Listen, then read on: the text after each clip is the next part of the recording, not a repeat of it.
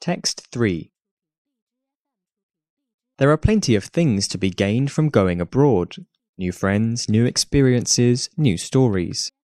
But living in another country may come with a less noticeable benefit too. Some scientists say it can also make you more creative. Writers and thinkers have long felt the creative benefits of international travel. Ernest Hemingway, for example, drew inspiration from much of his work from his time in Spain and France. Mark Twain, who sailed around the coast of the Mediterranean in 1869, wrote in his travelogue Innocents Abroad that travel is fatal to prejudice, bigotry, and narrow mindedness.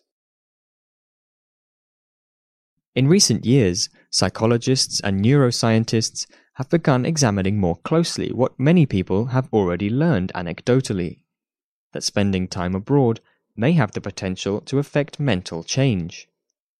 In general, creativity is related to neuroplasticity, or how the brain is wired. Neural pathways are influenced by environment and habit, meaning they're also sensitive to change. New sounds, smells, language, tastes, sensations, and sights spark different synapses in the brain and may have the potential to revitalize the mind.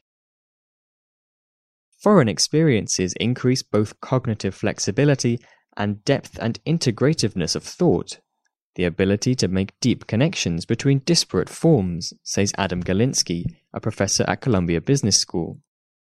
Cognitive flexibility is the mind's ability to jump between different ideas, a key component of creativity. But it's not just about being abroad, Galinsky says.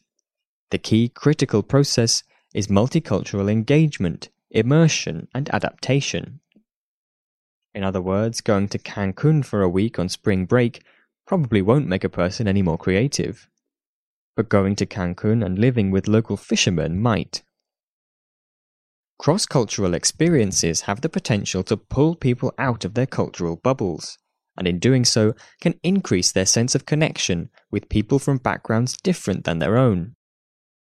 We found that when people had experiences traveling to other countries, it increased what's called generalized trust, or their general faith in humanity, Galinsky says. This trust may play an important role in enhancing creative function. In a 2012 study out of Tel Aviv University, researchers found that people who believe that racial groups have fixed underlying essences, beliefs the authors termed essentialist views, performed significantly worse in creative tests than those who saw cultural and racial divisions as arbitrary and malleable. This categorical mindset induces a habitual closed mindedness that transcends the social domain and hampers creativity, the study authors wrote. In other words, those who put people in boxes had trouble thinking outside the box. The cultural engagement associated with cognitive change doesn't have to happen abroad. If a plane ticket isn't an option, maybe try taking the subway to a new neighborhood. Sometimes the research suggests all that's needed for a creative boost is a fresh cultural scene.